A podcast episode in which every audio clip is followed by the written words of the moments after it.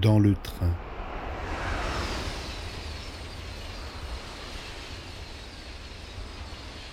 C'est dans le direct Paris de 6h54 que cela se produit. C'est la fin de l'automne ou le début de l'hiver. Il fait nuit et froid dehors, ce qui me procure un confort douillet et embrumé dans la relative obscurité de l'heure matinale. Affalé sur les deux sièges à droite de l'entrée de la rame, je me suis recroquevillé comme j'ai pu dans mon manteau, avec une écharpe entortillée autour du cou, mon feutre sur le visage, renvoyant la chaleur de mon souffle, et la tempe appuyée sur la paroi du wagon. Les vibrations du train me bercent des contrastes entre froideur glacée de la vitre et fraîcheur de l'habitacle, dans la tiède ambiance de mon cocon.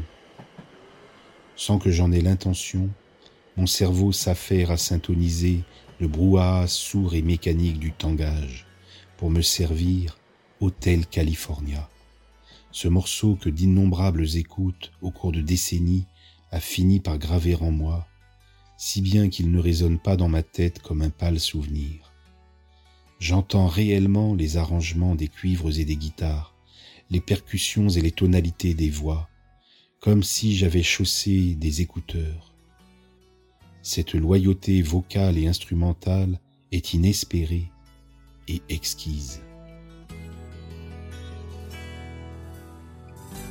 Plus encore, j'ai la capacité consciente de guider le phénomène à loisir en choisissant mentalement la séquence de l'œuvre. J'en profite pour réentendre d'autres zones de mémoire avec West Side Story, Brassens, Les Doors, Chopin, Tchaïkovski. Tout se joue merveilleusement, d'une étonnante fidélité.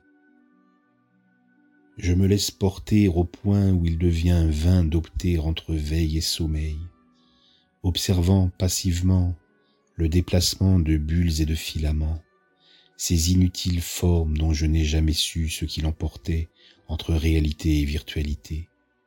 Elles évoluent lentement sur le fond de mon œil intime, de pastels pénombre, fades et ocre, frayés entre mes paupières mi-closes sous mon chapeau.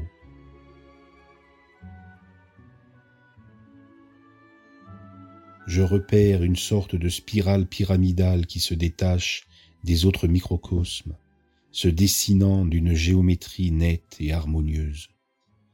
Sa silhouette remonte imperceptiblement la diagonale de mon champ de vision, au rythme du boléro de Ravel en tournant lentement sur elle-même.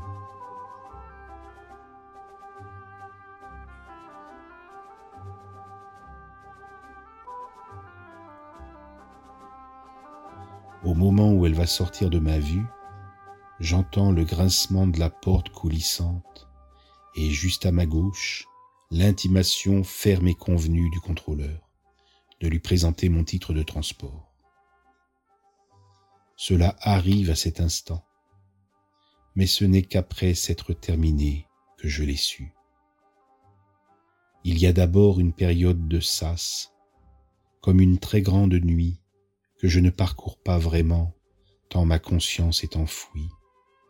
À son issue, en percevant la puissante ankylose de mon esprit, j'apprécie l'inimaginable, sirupeuse et pesante profondeur cet intermède. Il en faut du temps, un temps incalculable et indicible, pour que mon éveil se clarifie enfin. Puis rien, absolument rien. Et, au contraire, tout. Rien ne se passe et tout est là. Je ne dors pas. Je suis incomparablement vivant éveillé comme jamais, dans une conscience que j'ai du mal à qualifier. C'est trop long si je donne des adjectifs. Il en faudrait un seul qui évoquerait superlativement et positivement la vie, à la fois résonance, acuité, présence, paix, joie, lumière, confiance. Je ne me demande pas où je suis, Et pourtant, j'ai toute capacité de m'interroger. Rien ne manque, rien ne me surprend. Je me sens affranchi, non pas de bouger, car il n'y a pas d'espace, sans que cela conduise à la moindre inquiétude, du reste devenu impossible. Que de beauté. L'idée même d'une idée est révolue. Il n'y a pas plus de pensée que d'étendue. Est-ce cela, libre? Je ne me suis pas rendu compte tout de suite que le ou a aussi disparu. Je me découvre esprit hors de tout corps et de tout confinement entouré d'une sorte de réseau immatériel. Je n'ai besoin de rien. J'ai du temps, tout le temps de pénétrer et de connaître cet état. Est-ce un endroit, un moment, un espace-temps? Cela m'apparaît comme un statut sans durée ni volume. Je perçois que l'espace et le temps ne sont pas deux dimensions, mais une seule et même chose qui n'a plus cours, sous le régime de laquelle je baignais dans le plan précédent et craignais d'en manquer. Le manque et la souffrance cohabitaient avec mon espérance. À présent, tout est inversé. Je n'ai rien à espérer et la totale absence de dimension est une ouverture absolue, infinie, où le besoin et l'affliction n'ont pas place. Je suis présente au fait que je ne m'étonne pas, ce qui est d'autant plus frappant j'y accorde de l'importance. La force du silence aussi m'enveloppe. Le silence de toute sensation. Je ne vois plus, n'entends plus. Il n'y a plus ni odeur, ni goût, ni texture, ni température ni dureté, ni mollesse. Mes sens sont pourtant démultipliés en ma seule et unique conscience. Je n'ai plus de capteur, mais capter demeure la meilleure traduction de cette sensorialité qui m'amène à connaître intimement, totalement, dans l'entendement le plus large et le plus fin, en ne m'identifiant à rien de ce que je capte.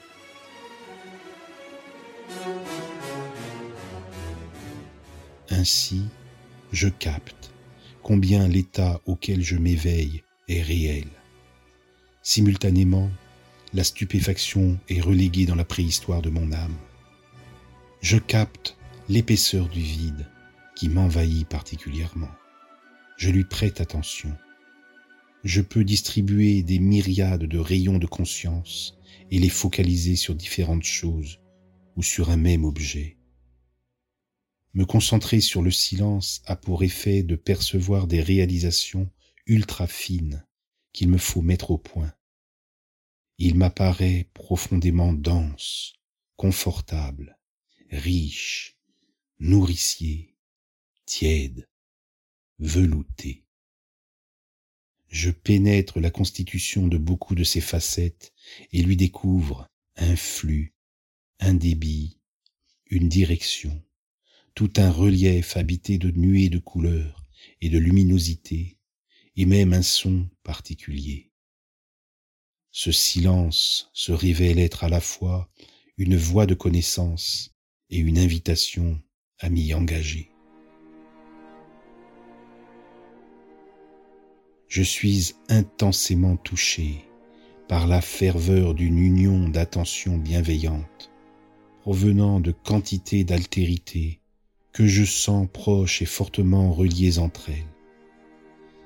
Cela me fait l'effet d'une onde qui m'investit progressivement et intégralement, pénétrant peu à peu toutes les parcelles de mon être. Elle œuvre en moi, d'abord comme un baume apaisant et stimulant, avant de devenir un bouillonnement continu d'amour qui m'atteint au plus profond et me submerge. Cela m'est offert, s'ouvre en moi, et je reçois.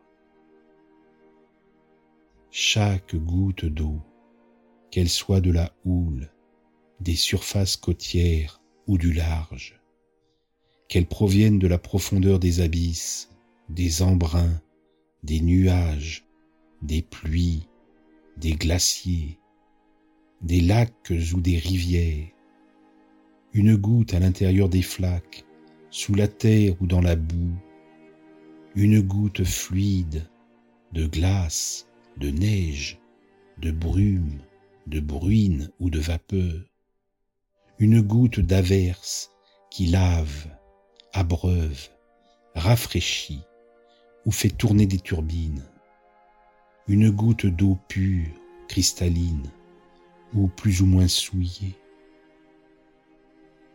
Cette goutte d'eau circule, se lie aux autres, s'adapte, se transforme et ne se perd jamais. Elle s'adonne au service du monde, œuvre et demeure dans l'atmosphère.